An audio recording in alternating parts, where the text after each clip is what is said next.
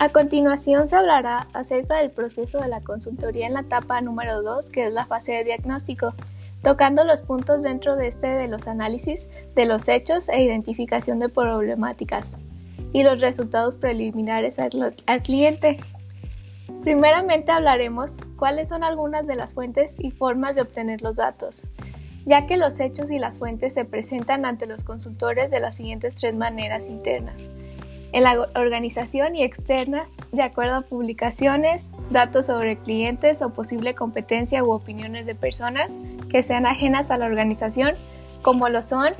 los registros, que son los hechos que se guardan o que se mantienen almacenados, de modo que pueden leerse o volverse a escribir, guardados por medio de archivos en la computadora, películas, cintas, fotografías, entre otros. El siguiente punto son los acontecimientos y condiciones, que son los actos, actividades y circunstancias que los rodean o que pueden ser observables. Por ello, los hechos son obtenidos por medio de la observación y registran los resultados observables. Y como último punto, los recuerdos, que son toda la información que se almacena en las mentes de las personas o el equipo de trabajo que elabora la organización del cliente. Ahora bien, algunas de las herramientas más importantes para la recuperación de datos por medio del cliente y equipo de trabajo son las entrevistas ya que es una de las técnicas más utilizadas para la recopilación de datos. Otra herramienta útil es el cuestionario, hacia un número de personas que pertenezcan a la empresa. La observación sirve también como método al consultor para que emplee y obtenga datos e información que no se puede obtener de inmediato. Y por último está el método de reuniones para la recopilación de los datos, en el cual el consultor dispondrá de una reunión especial en una especie de entrevista colectiva donde deben participar todas las personas que tienen relación con el problema de alguna manera.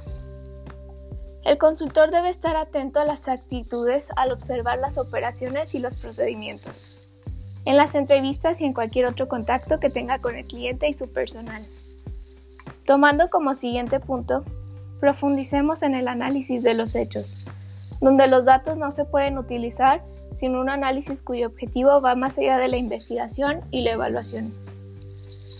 Una descripción correcta de la realidad, es decir, de las condiciones y los acontecimientos y sus causas, es por tanto solo un aspecto del análisis. En el análisis de campo de fuerzas, que este es elaborado por Kurt Lewin, explica la manera posible de examinar las relaciones y los factores que influyen en los cambios, es el análisis del campo de fuerzas, la situación presente de una organización se considera como un equilibrio, mantenido por dos sumas de fuerzas que actúan en dirección opuesta, que son fuerzas impulsoras que se orientan hacia el cambio, mientras que las restrictivas lo obstaculizan. Los cambios se producen cuando se crea un desequilibrio entre los dos grupos de fuerza.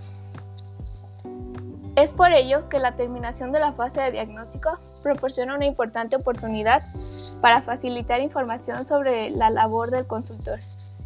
ya que el consultor puede considerar útil sugerir la celebración de una o más reuniones de información